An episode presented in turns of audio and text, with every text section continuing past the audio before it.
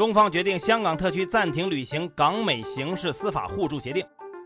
商务部称，中美双方已商定将在近日举行通话。民间借贷合法利率上限调整为一年期 LPR 的四倍。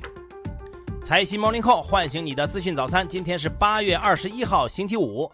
各位听友早，我是张红，欢迎收听今天的节目。先来听昨夜今晨的头版大事件。在昨天的外交部例行记者会上，有记者问到：美国东部时间八月十九号，美国国务院发布声明称，美方当日已经通知香港特区暂停或终止有关移交逃犯、移交被判刑人员、豁免国际船运利得税等三项双边协议。中方对此有何评论？外交部发言人赵立坚表示，鉴于美方错误行径，中方决定香港特区暂停履行港美刑事司法互助协定。在商务部昨天举行的新闻发布会上，有记者问道：“据报道，美国和中国计划重新安排在上周末推迟的贸易会谈。这次会谈目的是在第一阶段贸易协议签署六个月之际评估进展情况。”商务部有何评论？商务部新闻发言人高峰表示，双方已商定将在近日举行通话。另据外交部消息，驻美国大使崔天凯在十三号的一次讲话中表示，中方没有在等待今年十一月美国大选的结果，预测或影响美国内政走向远非中方所能。我们仍愿随时随地与美国县政府合作。中美两国社会各界应高度警惕任何试图将中美关系推向对抗冲突的险恶图谋，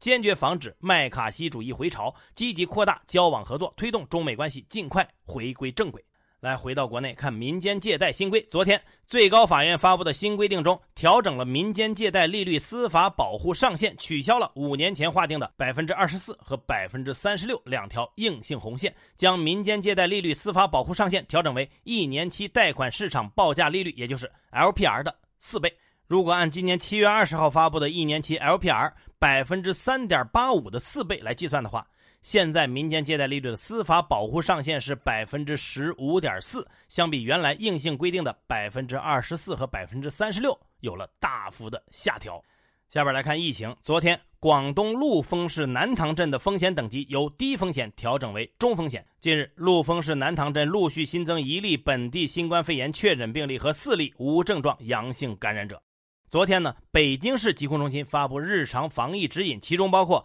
市民在户外活动时可以不佩戴口罩，但是跟同伴以外的人近距离接触时需要佩戴口罩。来看全球数据，根据美国约翰斯霍普金斯大学的统计数据，截至今天早上六点二十七分，全球新冠肺炎确诊病例已经超过两千两百五十二点三万例，累计死亡病例超过七十九万人。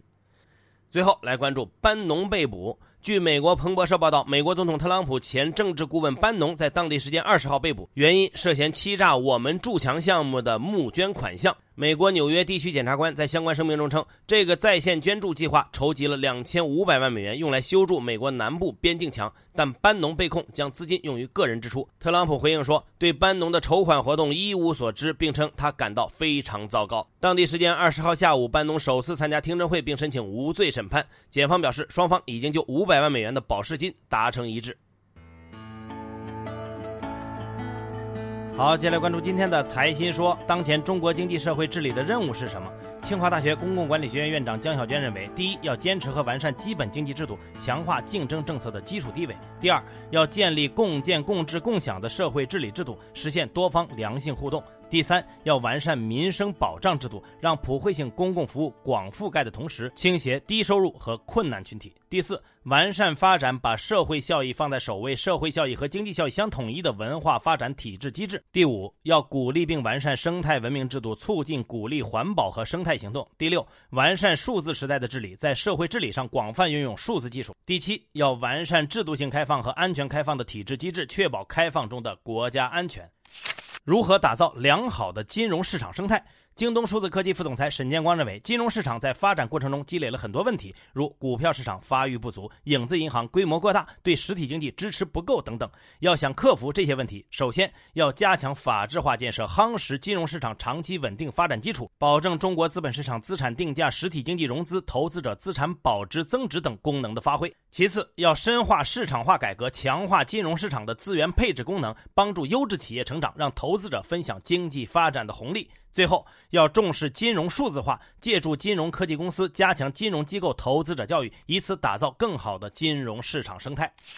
如何培育更多的五百强企业？宏泰资本控股董事长盛希泰认为，首先建立以股权市场为代表的直接融资体系，提供一个风险共担、利益共享的激励相融机制，帮助科创企业更好的筹集资金。其次，发展更快和规模更大的资本市场，为科技创新企业提供更多更便捷的上市渠道和更有力的资本支撑。最后，加快建设创新型国家，继续深入推进资本市场改革，支持创投行业发展，培育更多的创新企业成长，增强科技创新能力和竞争力，开启科创新时代。只有资本市场活跃繁荣，未来才会有更多的中国创新企业进入世界五百强行列。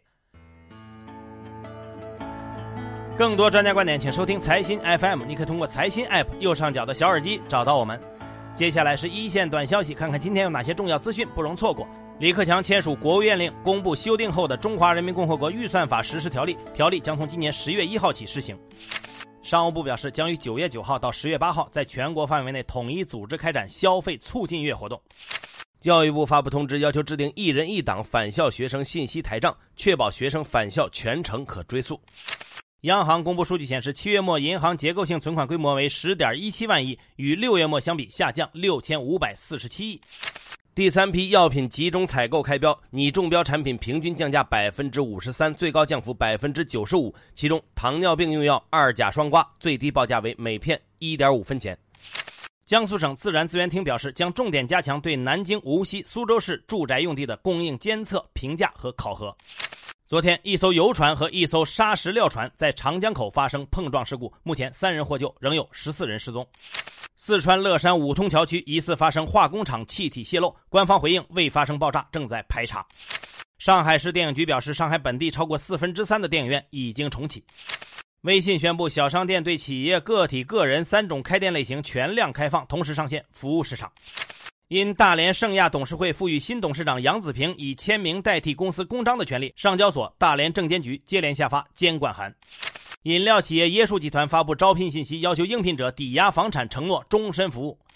共享住宿平台 Airbnb 宣布已向美国证券交易委员会秘密提交上市申请。当地时间十九号，哈里斯正式被提名为美国民主党副总统候选人。据日本媒体报道，东京奥运会的火炬接力将按照推迟前的计划进行，活动遍及日本四十七个州道府，为期二十一天。最后是国际资本市场，美股三大股指低开高走，道指涨百分之零点一七，报收于两万七千七百三十九点七三点；纳指涨百分之一点零六，标普外指数涨百分之零点三二。热门中概股涨跌不一，三六零金融涨百分之十三点二五，和信涨百分之十点五五，乐居跌百分之十二点零四。国际油价下跌，WTI 原油跌百分之零点八二，报收于每桶四十二点五八美元；布伦特原油跌百分之一点零四，报收于每桶四十四点九零美元。好，以上消息来自于我们财新网，还有新华社。各位安心上班，好好挣钱吧。下周一财新 Morning Call 依然准时上线，唤醒你的资讯早餐。